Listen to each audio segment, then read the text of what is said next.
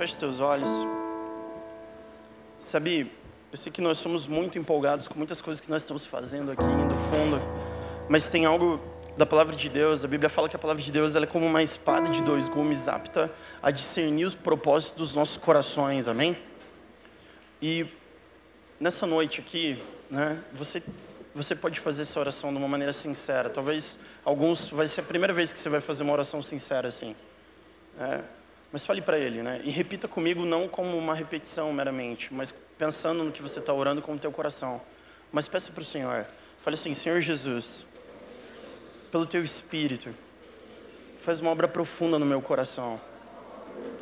Senhor, eu quero aquilo que é autêntico, que é verdadeiro, aquela transformação sobrenatural que somente o Senhor pode fazer. Em nome de Jesus. Amém. Amém? Amém? Oh, eu acho que tem uma. Essa fileira de luz, eu não sei se é aí no fundo que acende ou é aqui na. É lá no fundo. Acende aí, fazendo favor, filho. Aê. Queridos, quantos estão curtindo esses dias de retira? Amém? Legal, a gente fica muito feliz. Né? Todos são muito bem-vindos, todos os anos. Mas abra sua Bíblia comigo, a gente vai projetar também no telão. Efésios capítulo 4, Efésios capítulo 4, versículos 22 e 24. Como igreja, nós estamos estudando e lendo nesse mês o livro de Efésios. Né? Ô, Manu, chama o, o mesário ali para projetar para mim a Bíblia. Efésios capítulo 4, versículos 22 e 24. É, esse mês nós estamos estudando o livro de Efésios, amém? Então, a gente vai ler esse versículo base, só que você já viu que muitos de nós, nós falamos sobre mudança, mas será que nós temos uma mudança real? Muitos de nós aqui, talvez nós caminhamos anos com o Senhor, e nós vemos transformações e mudanças nas nossas vidas, mas em outras coisas, talvez nós não vemos mudanças. Em alguns casos, são pessoas que parece que começam a ver uma mudança, mas elas abandonam a caminhada. E o que, que significa uma mudança verdadeira? Porque hoje muitas coisas são faladas no nome de Deus, mas será que nós estamos vendo mudança mesmo? Será que nós estamos vendo transformação de coração? Será que nós estamos vendo mudança de caráter? Porque quando a Bíblia fala sobre mudança, queridos, quantos você crê que Jesus é o Senhor? Amém? Quantos creem que nós não estamos aqui simplesmente para cumprir um protocolo ou somente para brincar, mas porque nós acreditamos num Deus que muda as pessoas, amém? Nós acreditamos num Deus que é poderoso para nos transformar, que é poderoso para conduzir as nossas vidas para coisas maiores. E nessa passagem, né, lê ali comigo, quanto à antiga maneira de viver, isso fala quando, como do velho homem, né? Vocês foram ensinados a despir-se, ou seja, você está tirando como se fosse a roupa do velho homem, a se despir do velho homem, que se corrompe por desejos enganosos, a serem renovados no modo de pensar. Ou seja, para você tirar isso, você precisa ser renovado na maneira como você pensa, amém? Só que muitos de nós, nós começamos a conhecer o Senhor, nós, nós, vimos, nós começamos a entrar na, na vida da igreja, nós começamos a conhecer a palavra, só que nós não com o mesmo jeito de pensamento lá de fora. Então nós não conseguimos acessar Deus. E muitas vezes nós, o que nós acessamos, na verdade, não é um relacionamento com Jesus. É, na verdade, às vezes um sistema, ou costumes, ou regras, e não necessariamente uma transformação. E olha o que a Bíblia está falando. A serem renovados no modo de pensar e revestir-se de um novo homem, criado para ser semelhante a Deus em justiça, em santidade, provenientes da verdade. Amém? A Bíblia fala que a verdade liberta, então a verdade ela te faz ser livre. Só que muitos de nós nós achamos, talvez que conhecemos a verdade, só que muitos talvez nós não queremos enxergar ela. Nós não queremos realmente reconhecer talvez coisas que estão talvez erradas conosco. Sabia? Queridos, tem, é, sabia que a parte do entendimento, quando nós estamos falando sobre a graça de Deus, nós estamos falando sobre um favor imerecido. E o que, que a religião, no sentido do legalismo, ela ensina? Ela ensina assim, que quando eu trabalho, quando eu cumpro é, muitas regras, então Deus ele me ama porque eu sou um bom cristão. Estão entendendo? Eu sou um bom cristão. Então, como eu sou uma pessoa boa, isso é bíblico? Isso é bíblico? Você sabia que a palavra bom cristão não é bíblica? Como assim, pastor? Não. Sabe o que a Bíblia ensina? Que alguém que é um cristão, na verdade, essa pessoa ela está em Cristo. É diferente. Isso significa então que você não está naquilo pela sua capacidade. Isso é diferente. Só que deixa eu te perguntar algo nessa noite. Você está em Cristo? Mesmo? O que você tem visto então de mudança na sua vida, se você se diz que você está em Cristo? Você consegue enxergar transformações? Porque muitos de nós, eu não sei se você reconhece isso, nós repetimos um ciclo vicioso, parece que nas nossas vidas, de coisas e áreas que parece que nós sempre cometemos o mesmo erro. E, e, a história se repete, talvez com algumas circunstâncias diferentes e pessoas diferentes, mas a essência é sempre a mesma. E parece que nós vivemos de uma maneira que tentando conhecer Deus ou entender o propósito para as nossas vidas e tentando nos relacionar com Jesus e na verdade cada vez nós estamos mais distantes. E aqui eu quero poder te mostrar nessa noite o que significa essa mudança verdadeira, o que, que significa saber quem você é em Cristo, amém? E sabe, uma das primeiras coisas é assim: se eu te falasse agora para você pegar, virar para a pessoa que está do seu lado aí, agora, virar para a pessoa que está do seu lado aí e contar teus pecados. Você pode fazer isso? Calma, você não precisa fazer. Você pode? Agora, vira para mim aqui. Vamos ser verdadeiro, beleza? Saca só. Olha só. Se você não consegue fazer isso, no momento que eu falei, e você pensou nos teus pecados, e você olhou para o lado, e você falou, não, porque se essa pessoa descobrir, deixa eu te falar algo você ainda vive de aparência. Você ainda é um bom cristão, ou tenta ser, na verdade, mas você não sabe o que é estar em. Sabe por quê? Estar em Cristo significa não defender a tua reputação. Sabe o que é alguém que conhece a graça de Deus? Não é alguém que justifica uma vida libertina ou de pecado por causa da graça. Uma pessoa que conhece a graça de Deus é uma pessoa que não tem problema em reconhecer os seus erros. A verdadeira graça de Deus significa assim, que eu, a Bíblia fala, já não há mais condenação para aqueles que estão em. Então, se não tem condenação, por que, que você tem vergonha de contar o teu pecado para a pessoa que está do teu lado? É porque tem condenação.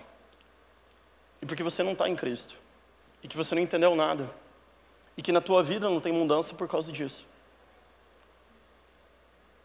Se não há mais condenação, então eu não tenho problema, porque a minha vida é um livro aberto. Eu não preciso defender minha reputação mais. Só que se tem condenação, se tem condenação, se você tem vergonha, você é dominado pelo medo e pela vergonha. E quando o pecado entrou no Éden, qual foi a primeira reação de Adão e Eva? Se esconder e cobrir a sua. Eles estavam dominados pelo medo e pela só que se o medo e a vergonha dominam a tua vida, o que, que você tem então no controle? O pecado ou Jesus? O que está moldando o nosso comportamento? Porque não sei se você sabe, mesmo você conhecendo o Senhor, a Bíblia nos ensina sobre coisas que nós deveríamos valorizar. Só que o problema é que nós valorizamos coisas que Deus não valoriza muitas vezes, porque nós não conhecemos a palavra dele. Só que ali, aqui esse texto de Efésios, a Bíblia fala que você só consegue se despojar do velho homem quando você renova a sua maneira de pensar. Amém?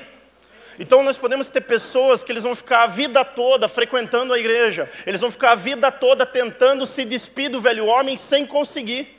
Porque na medida que você está tirando coisas antigas e abandonando coisas velhas, você está se revestindo do novo homem, amém? Só que para isso precisa humildade, para isso precisa morrer para si mesmo, para isso precisa reconhecer os seus erros. Graça significa que na medida que eu reconheço os meus erros, eu enxergo a misericórdia e a graça de Deus para a minha vida, amém? Graça não é justificativa para outras coisas. Graça é essa transformação onde eu abandono é poder de Deus para mim me despir do meu velho homem, me vestir desse novo homem. Amém? Só que isso tem que ser verdadeiro na tua vida, senão, querido, nós só estamos nos iludindo. Se não tem mudança, não tem agir sobrenatural. Se não tem mudança, não tem transformação. Se não tem mudança, não tem arrependimento. Se não tem arrependimento, não tem Jesus, só tem religião. Só tem legalismo, só tem bobagem, só tem emocionalismo vazio. Mas se tem Jesus, tem salvação. E não importa a tua história nessa noite, quão afundado você está, quão distante você está e as coisas horríveis que aconteceram na tua vida. Jesus é suficiente para transformar a tua história. E aqui, ninguém precisa ser dominado pelo medo e pela vergonha, porque existe um amor que cobre multidão de pecados e que é mais forte do que o medo, amém? O amor que lança fora todo o. Eu não vou fazer você fazer isso, mas quando eu pergunto para você agora, para você abrir teus pecados para a pessoa do lado, o que, que você pensa agora? A Bíblia, né, projeta para mim, Manu, fazendo favor, se você quiser acompanhar comigo, é Lucas capítulo 10, a partir dos versículos 17 e 20. Lucas capítulo 10. Aqui a Bíblia fala quando Jesus ele pega os 70 discípulos e envia eles para pregar, envia eles para ministrar outras pessoas, né? 70 discípulos que caminhavam com Jesus. E a Bíblia fala que esses caras eles saem ministrar e eles estão é, livrando pessoas de espíritos malignos, vendo milagres, entendeu? Era algo assim que ministerialmente eles tiveram um sucesso tremendo, entendeu? Imagine que legal você sair enviado por Jesus e por onde você passou você viu um avivamento, amém? Quantos aqui você sonhou, né, vendo ali o pastor Teófilo pregando, vendo, você sonhou e falou, nossa, Jesus, eu quero ser usado mais, amém? Amém? Só que veja que interessante, essa galera, eles estavam super empolgados com o ministério também. Eles estavam super empolgados com aquilo que eles conseguiam fazer para Deus usando os dons e aquilo que Deus mesmo deu para eles fazer. Só que a Bíblia fala que quando eles retornam, né, os 72 voltaram o quê? Alegres. Eles estavam felizes porque todas as coisas estavam dando certo. Tudo na vida deles era o quê? Sucesso. Eles pareciam bons cristãos, eles pareciam cristãos. Uou!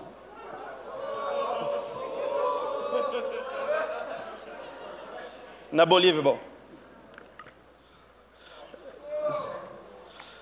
Eles fizeram coisas impossíveis e inimagináveis.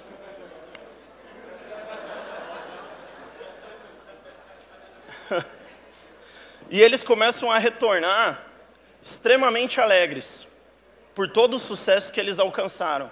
Queridos, quem aqui você quer ter sucesso nas coisas? Ninguém tem problema com isso, não é mesmo? Isso é uma coisa muito legal. E voltou todo mundo animado para Jesus. Só que, olha o que Jesus responde aqui na última frase. Contudo, alegrem-se, não porque os espíritos se submetem a vocês, mas porque os seus nomes estão escritos. Agora preste atenção comigo. Sabe por que, que nós temos dificuldade em reconhecer os nossos erros? Sabe por que, que nós temos dificuldade em numerar os nossos pecados e pedir perdão? Ou e olhar para dentro de nós e abandonar o velho homem? Porque nós não sabemos quem nós somos em Cristo. Quanto mais você sabe quem você é em Cristo, mais livre você é para admitir os erros que tem na tua vida, amém? Graça é liberdade. Graça é liberdade para admitir os erros na sua vida. É liberdade que você fala. Sabe por que isso aqui? Porque Jesus está falando, olha, vocês estão empolgados com todas essas coisas do ministério aí que foi legal. Mas Jesus está falando, olha, vocês deveriam se alegrar porque o nome de vocês está arrolado nos céus. Sabe o que isso significa, querido? A Bíblia fala que no Antigo Testamento, o sumo sacerdote, ele tinha doze pedras no peito, com o nome das doze tribos de Israel. E ele entrava uma vez por ano no Santo dos Santos, para remir os pecados do povo. Só que sabe como funciona isso hoje? Quantos aqui sabe que Jesus sabe o teu nome? Né? Sabe o que, que acontece hoje? O teu nome está escrito no peito dele no coração dele. E ele está diante do Pai. E quando o Pai olha o teu nome, ele não está vendo os teus feitos. Você entendeu? Ele está vendo aquilo que Jesus fez por você na cruz, cara. Independente de todos os teus erros, que você precisa se arrepender e você precisa reconhecer, porque se você consegue reconhecer teus erros, você é livre de verdade. Agora, se você não reconhece, você não é livre. Você é só um mané falando que é livre, entendeu? Que nem um monte que a gente tem por aí. Agora, se você reconhece os teus erros, no momento que Jesus ele está ali com o seu nome escrito, a Bíblia fala que os olhos mais importantes, no final do dia, quando acaba na consumação dos séculos, quando tudo isso aqui acaba, porque tudo isso aqui é passageiro, a Bíblia fala que a vida é como uma neblina. A opinião de quem que importa, queridos? A opinião de quem que importa é dele. Então, os olhos mais importantes do universo, eles olham para Jesus, eles veem o teu nome e eles veem beleza. Eles veem que você é um filho amado, além dos teus erros. Isso é graça. Isso é graça. É você saber que você é um filho amado, além dos teus erros. Porque você sabe que você não é um bom cristão, mas que você está em Cristo que você sabe que é muito além da tua capacidade, porque ninguém aqui consegue comprar sua salvação. Ninguém aqui consegue cumprir com todas as regras da lei para ser salvo, e a lei não é suficiente para nos salvar dessa forma. A lei é boa, mas não é suficiente. E daí, nessa passagem, Jesus ele está falando: olha, vocês deveriam se alegrar com a condição que vocês têm de filhos, com a condição que vocês têm, que vocês são amados, com a condição que vocês têm de saber que o nome de vocês está nos céus. Agora veja que interessante, a Bíblia fala que Jesus, ele se despiu da reputação dele, ele se despiu da glória dele, ele foi humilhado e morreu morte de cruz. Será que nós precisamos defender a nossa reputação? Será? Então deixa eu te perguntar de novo. Se você precisar virar agora e abrir seus pecados para a pessoa do lado, você consegue fazer isso? De maneira sincera ou você vai contar uma meia verdade? Todas as vezes que nós contamos uma meia verdade, todas as vezes que nós nos vingamos de alguém, em cada um desses momentos, nós temos uma abertura para criar uma nova realidade em nós, de nos vestirmos ainda do velho homem, coberto de engano. E abandonamos, infelizmente, o nosso crescimento de tirarmos o velho homem e nos revestirmos do novo homem. E daí nós interrompemos essa mudança que precisa ser verdadeira e profunda em nossas vidas, amém? E olha o que a Bíblia fala. Quer ver? É, filho, pode projetar Romanos capítulo 7. Romanos capítulo 7, dos versículos 18 a 20. Se nós não sabemos, e isso é muito importante, se você não sabe quem você é em Cristo, nós não conseguimos admitir o que está errado conosco. E olha o que a Bíblia fala. Sei que nada de bom habita em mim, isto é, a minha carne. Só que é Paulo falando. Porque tenho desejo de fazer o que é bom, mas não consigo realizá-lo. Pois o que eu faço não é bem o que eu desejo, mas o mal que eu não quero fazer, isso eu continuo fazendo. Ora, se faço o que não quero, já não sou eu quem faz, mas o pecado que habita. Ele está falando sobre o velho homem enganoso, dominando ele de novo tomando conta dele. Sabe, em Gênesis tem uma passagem onde Deus ele fala com Caim, e Deus chega para Caim, depois que Caim matou Abel, depois que ele deliberadamente resolve viver uma vida de pecado e rebelião, e Deus chega para ele e fala assim: Caim, o pecado ele jaz à porta, e ele quer dominar você. Cabe a você conquistar ele. Não é na tua força, querido, não é isso que Deus está falando naquele momento. Só que ele faz assim: ele fala algo que talvez nós não pensamos. Ele fala assim: o pecado jaz a. O que, que é jaz, querido? Sabe o que, que é isso no original? Ali ele está falando se esgueirando. Jaz é quando Augusto fala, a pessoa jaz aqui, que ela está embaixo da terra. Quando ele está falando que o pecado jaz a porta, ele está tentando passar por baixo da porta. Ele está tentando entrar na tua vida de uma maneira escondida. E como que ele entra de uma maneira escondida? Quando nós estamos na negação. Quer ver? Sabe a pessoa que está do teu lado agora? Você não vai falar isso, talvez você não vai ser sincero. Você se sente melhor do que ela?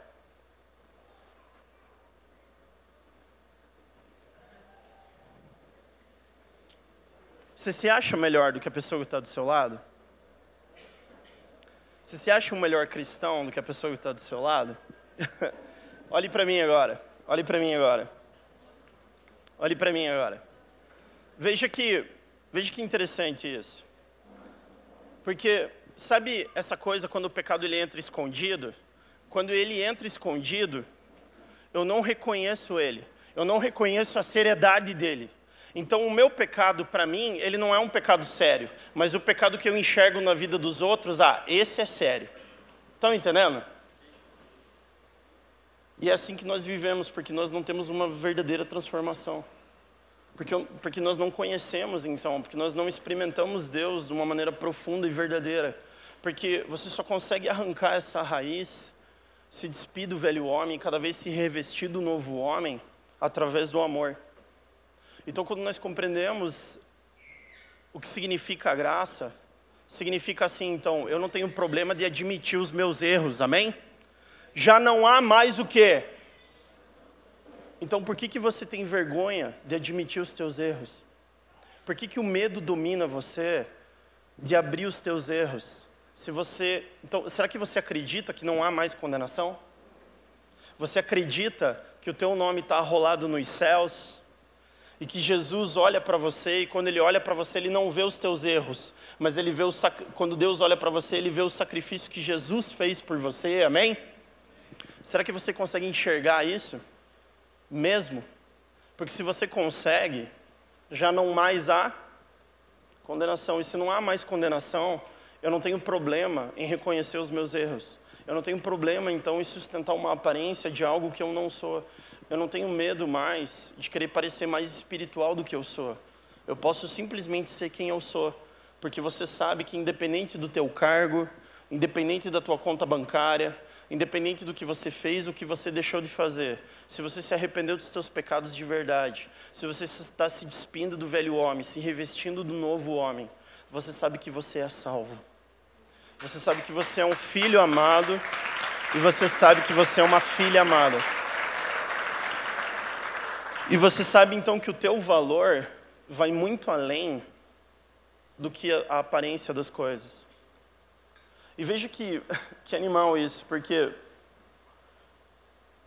em Gênesis, quando Deus ele tenta falar com isso, sabe? É, eu não sei se você fala essas frases, mas sabe aquela coisa assim, teimoso é só quem não concorda comigo? Acontece isso com você? Acontece também assim, de você contar, de nós contarmos meia verdades e nos vingarmos de pessoas que nós deveríamos perdoar? Sabe, entender o evangelho então, vai nos levar a enxergar coisas que nós não enxergamos. Eu posso dar exemplos aqui como parábolas, amém? Amém? Parábolas, beleza? Um casamento com problemas. O marido, na verdade, ele estava traindo a esposa e ele me telefona. Tá, isso tem fundamentos verídicos, mas não adianta você tentar adivinhar quem é. é. E ele me liga ele me telefona e fala assim, ó, oh, minha esposa está aqui fazendo as malas, ela vai sair de casa. Você pode vir aqui, por favor? E eu vou lá. O que, que a Bíblia fala para mim falar para a esposa? Eu sei o que eu preciso falar. A questão é que eu não sei o que está acontecendo ali de verdade. E eu vejo o marido, entre aspas, querendo lutar pelo casamento. Só que quando eu chego ali, eu vejo ele então, eu vejo essa cena horrível dela com a, a bolsa pronta para sair triste, porque ela descobriu tudo o que ele fez, e eu vejo ele chorando. E quando eu olho para ele, ele fala: Ó, oh, ela, não, é, ela não quer restaurar, ela não entende, ela não me perdoa. Estão entendendo? Todo linguajar o quê? Crentez. Não é não? Hein? Vocês já viram que os fariseus, eles tinham todo linguajar crentez? Os irmãos sabiam? Isso impediu Jesus de uma vez olhar no olho de um desses fariseus, mestres da lei, doutores da lei, entendidos da religião, olhar para eles e falar assim: vocês não são filhos do meu pai, vocês são filhos do. Porque vocês não me amam. Porque se vocês me amassem, vocês eram filhos do meu. Como que eu sei que eu sou um filho de Deus? É simples isso. Você ama? Ele. Voltando na história. Nesse momento, eles estão nessa discussão. E eu converso com ela, tendo ela, consigo ali, com muita dificuldade, convencer ela a não sair de casa e tentar lutar pelo casamento dela. E ela faz isso. E ele chora bastante na frente, no momento. Parece um momento muito emotivo. Passa alguns meses, isso volta a se repetir de novo. E de novo, e de novo, e de novo, e de novo. Chega um momento que ela simplesmente não aguenta mais. E ela sai de casa.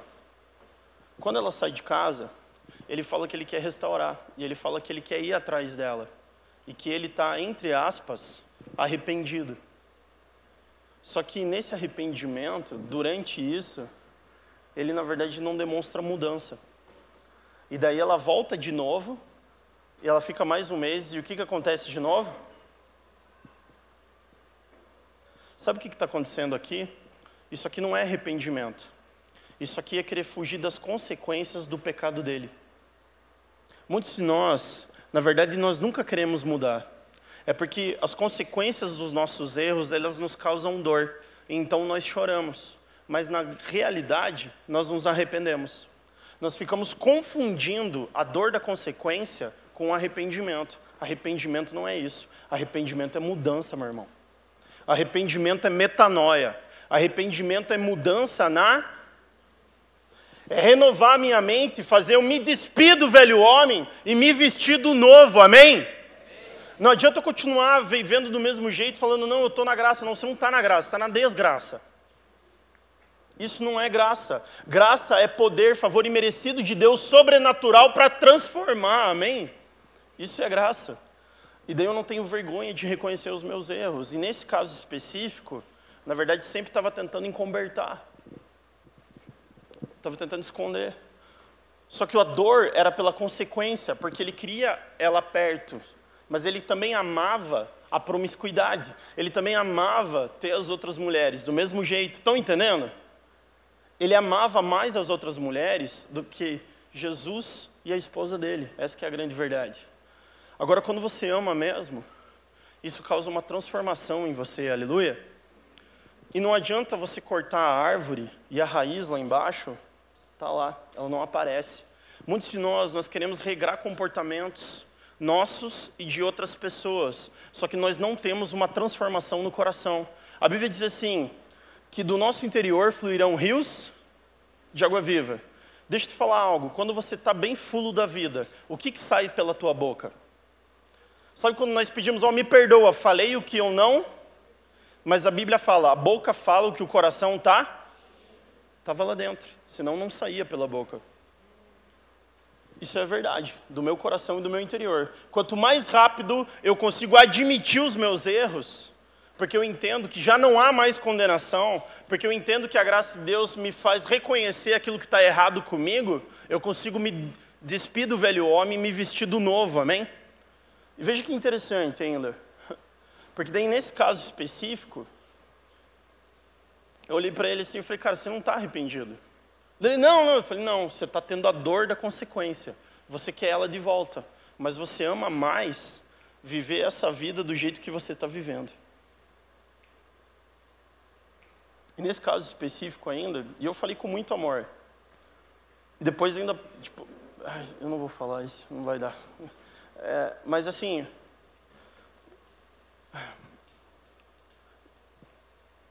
quando nós começamos a vestir máscaras, e nós não queremos uma transformação na raiz, nós não queremos entregar o nosso coração, porque quando a Bíblia fala que existe uma fonte que jorra para nós, é que nem um rio poluído. Né? Já viu aquela expressão guarapavana, pior que curva de rio? É. Adianta você ficar limpando a curva do rio com a sujeira que está ali, se você tem um esgoto aberto lá na fonte? Não, não adianta. O que, que você tem que fazer para tirar a poluição? Você tem que subir até a fonte. E isso fala do coração. Não adianta nós queremos, como igreja, regarmos o comportamento das pessoas. A igreja não é um lugar de regrar comportamentos. A igreja é um lugar de transformação de corações. A igreja não é um lugar de manipular as pessoas pelo medo e pela vergonha. A igreja é um lugar de pregar o evangelho que traz as pessoas por verdadeiro amor que abandona, que faz elas abandonarem o medo e a vergonha. Amém? Uma pessoa que é dominada pelo medo e pela vergonha é uma pessoa que, na verdade, ela não entendeu a graça de Deus. E sabe, eu não estou pensando em ninguém específico, de verdade, mas eu quero te exemplificar algo. Então, uma pessoa, porque talvez ela venha né, de alguma coisa com vários usos e costumes fortes, então ela pega uma, ela faz um post com uma bebida alcoólica na mão e ela fala assim: "Ah, eu sou livre". Será que realmente é essa liberdade que nós estamos precisando? Querido, não estou falando, Jesus tomava vinho, amém? Sabia? Jesus tomava vinho, Jesus fazia ceia com vinho. Não é isso, eu não estou condenando a bebida em si. O que eu estou condenando é o comportamento em si. Qual é a tua motivação por trás disso? Será que um adolescente nosso vai ver isso e vai ser edificante para ele? Vai ser bênção? O que, que a Bíblia fala? Tudo aquilo que é de boa fama, tudo aquilo que edifica, nisso pensar e nisso você deve proclamar. Agora veja que interessante. Será que essa é a liberdade nossa? Ou será que a liberdade nossa, na verdade, não é querer ser parecido com o mundo, mas é exatamente de não ter vergonha nenhuma de mostrar os nossos erros, porque nós sabemos que o nosso nome está rolado nos céus. Isso causa transformação verdadeira. E vamos encerrar então é, com uma história da Bíblia. Abre sua Bíblia comigo, é, Lucas capítulo 7, a partir do versículo 36. Lucas capítulo 7, a partir do versículo 36. Lucas capítulo 7, a partir do versículo 36. Eu vou parafrasear essa passagem na Bíblia. Essa passagem é assim: um fariseu, ele convida Jesus para ir jantar na casa dele. O fariseu chama Jesus para ir jantar na casa dele.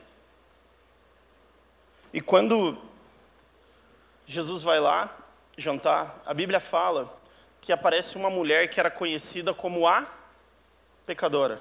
Né? Muitos falam que por causa da fama dela, provavelmente ela era uma prostituta. E essa mulher que era vista como a pecadora, ela entra no meio desse jantar, no meio dessa reunião. E essa reunião, eu não sei se vocês sabem, queridos, mas nessa época aqui, as mulheres elas nem podiam sentar à mesa junto, só sentavam os homens. E o fato de você sentar à mesa com alguém naquela época era algo muito forte, porque envolvia reputação. Para um judeu, ele sentar e comer com alguém fala sobre aliança, fala sobre comunhão. Então, eles eram bem restritos nesse tipo de comunhão. E ali a Bíblia está falando nessa passagem de Lucas, no capítulo 7,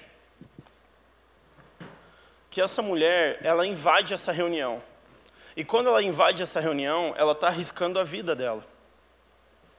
Porque uma mulher com a reputação dela, pecadora, invadir uma janta numa casa de fariseus e tocar num rabi, hum, era para ser apedrejado, era para ser morta. Naquele momento que essa mulher, ela decide entrar nesse lugar, ela decide colocar literalmente, não aquele vaso, é lindo o vaso e o perfume, não é? Mas sabe o que ela fez naquele momento quando ela entrou naquela casa? Ela colocou a vida dela aos pés do Senhor ali. Ela entregou a vida dela. E sabe quando você entrega a tua vida, você não pega ela de volta, querido. Sabe quando você dá um passo que é assim, me envolva na tua história, minha vida é para tua glória? É muito bonito você cantar. Que tal a gente começar a viver? Você pode, por favor, parar de ser dominado pelo medo e pela vergonha? Nós podemos parar de ser uma geração que só canta músicas bonitas, mas nós começamos a viver aquilo que nós pregamos? Nós podemos mostrar para as pessoas, não porque nós somos moralmente superiores, não que nós somos bons cristãos, mas que nós somos pessoas que têm uma vida em Cristo. Então, nós precisamos começar a ver transformação de caráter nas nossas vidas. Nós precisamos começar a ver nós nos despojarmos do velho homem e nos revestirmos de um novo homem. E a Bíblia fala então que essa mulher, ela entra nesse lugar e ela chega e ela quebra o vaso de alabastro aos pés do Senhor com perfume e quantos irmãos sabem que aquilo ali era muito caro? Querido, sabe uma das coisas mais caras nos nossos, nos nossos dias hoje, além de dinheiro? O que, que é mais caro? O que, o que é que todo mundo fala que nunca tem na nossa geração? Tempo, né? Você já viu que a nossa geração ela é engraçada. Nós não temos tempo para as coisas do Senhor.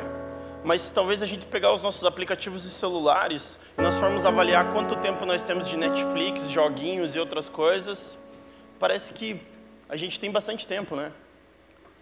Nós falamos que nós não temos tempo para muitas coisas, mas a maneira como nós somos ativos nas redes sociais e com o nosso smartphone, na verdade demonstra que nós temos bastante tempo.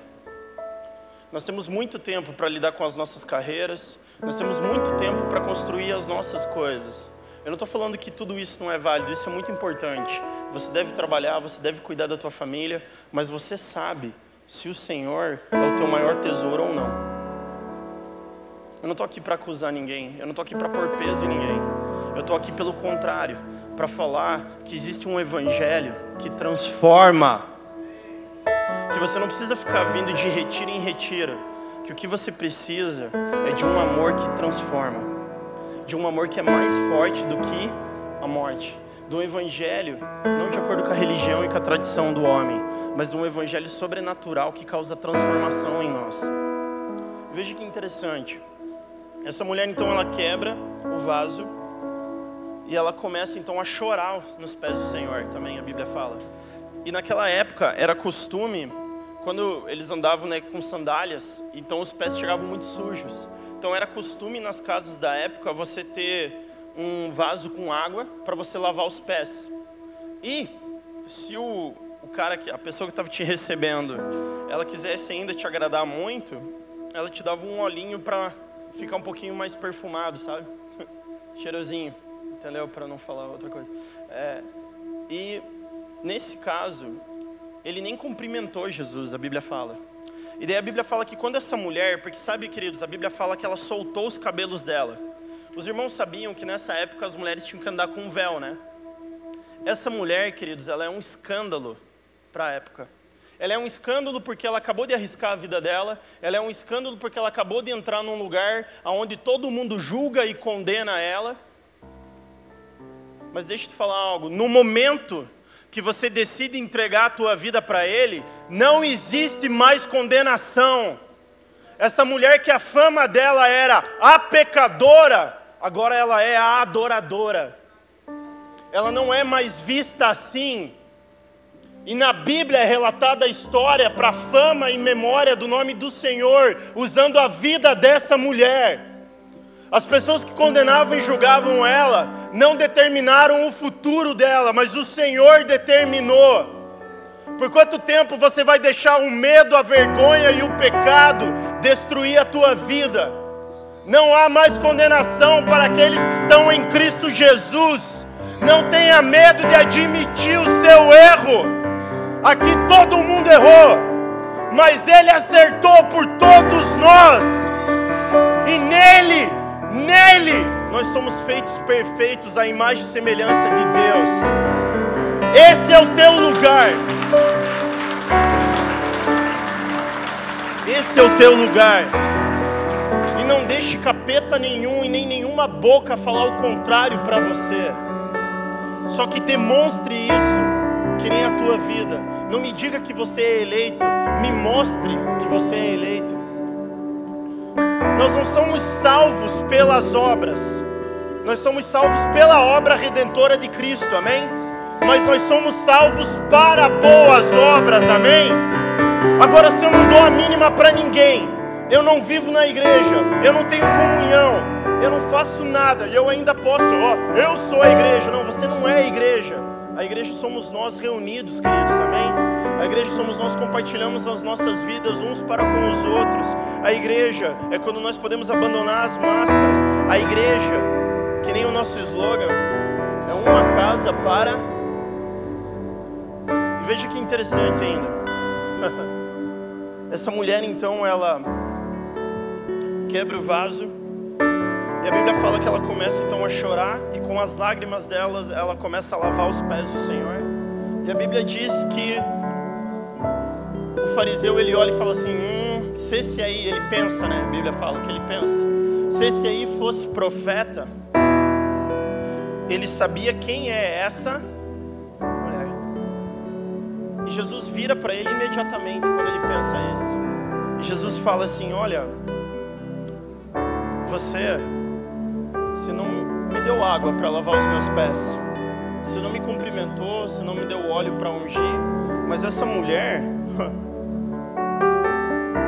Antes ainda de Jesus concluir isso, ele conta uma parábola. Ele fala assim, falando nos dias de hoje. Pensa um cara que está devendo um milhão. Ele fala, ó oh, fariseu, pensa alguém que está devendo um milhão. Um milhão. Está devendo um milhão essa pessoa. E tem outro que ele deve dezão. Ele acha que deve dezão, entendeu? E daí ele conta essa parábola a Jesus e fala assim, olha, e esse de um milhão é perdoada a dívida dele. E aquele de dezão também é perdoado. E Jesus pergunta, né? Quem que ama mais? Quem que está mais feliz com essa história?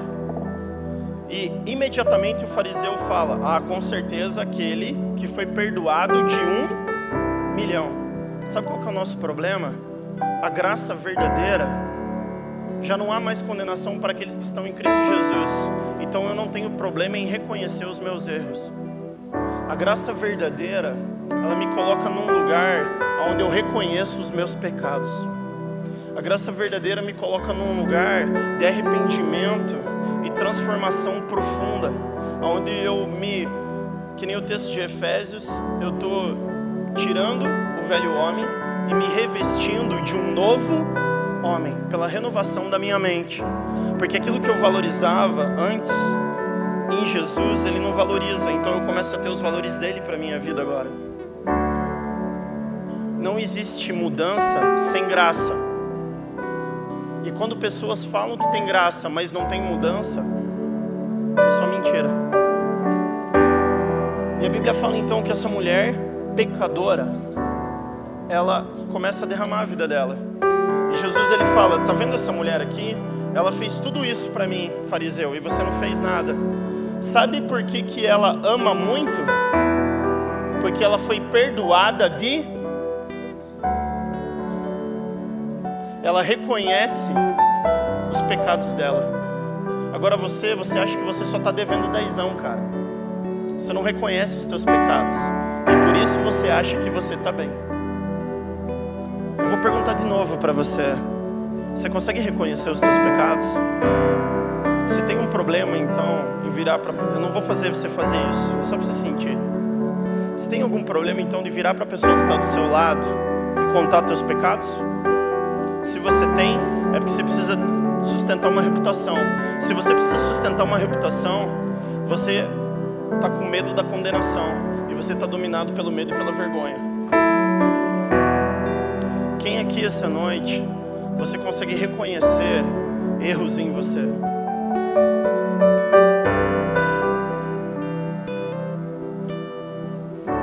Nós temos inúmeros desafios segunda-feira, não temos? nessa noite, nós não temos horário para sair daqui. Amém? Mas uma coisa eu te digo: você não pode sair por essas duas portas da mesma forma como você entrou. Porque se Deus te tocar, tem que ter mudança. Só que só existe mudança com amor e rendição. Essa mulher, ela entendeu do quanto ela foi perdoada. E por isso ela muito amou. 1 João capítulo 4, versículo 19. Nós o amamos porque ele nos amou. Então, querido, quando você sabe que o teu nome está rolado no céu, que nem o texto que nós lemos, isso é a tua alegria.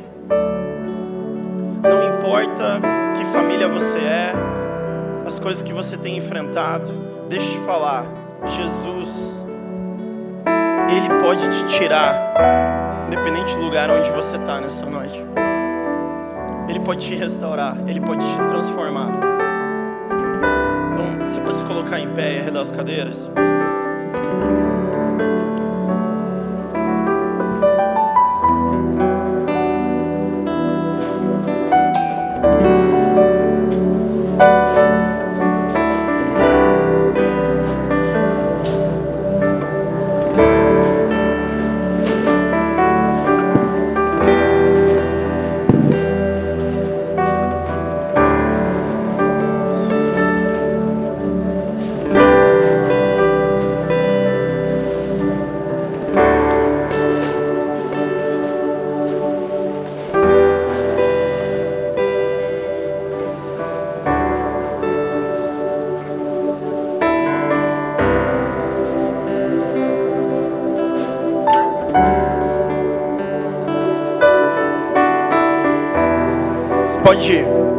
Seus olhos para cá? Nessa noite,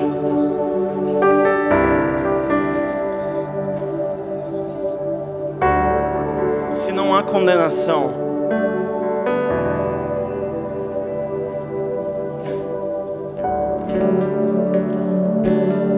quem aqui reconhece? Você reconhece publicamente aqui que tem coisas para você se arrepender nessa noite. Esconder coisas e tornar como se elas fossem pequenas. Não importa quanto tempo nós temos de igreja. Jesus nos chamou para vivermos para Ele, amém? E a salvação, ela vem com essa vida rendida, com esse amor que cobre multidão de pecados, que é mais forte do que a morte. Nesses dias que a gente está recebendo tanto de Deus, nós precisamos ter uma palavra, que a palavra é viva e ela precisa causar transformação.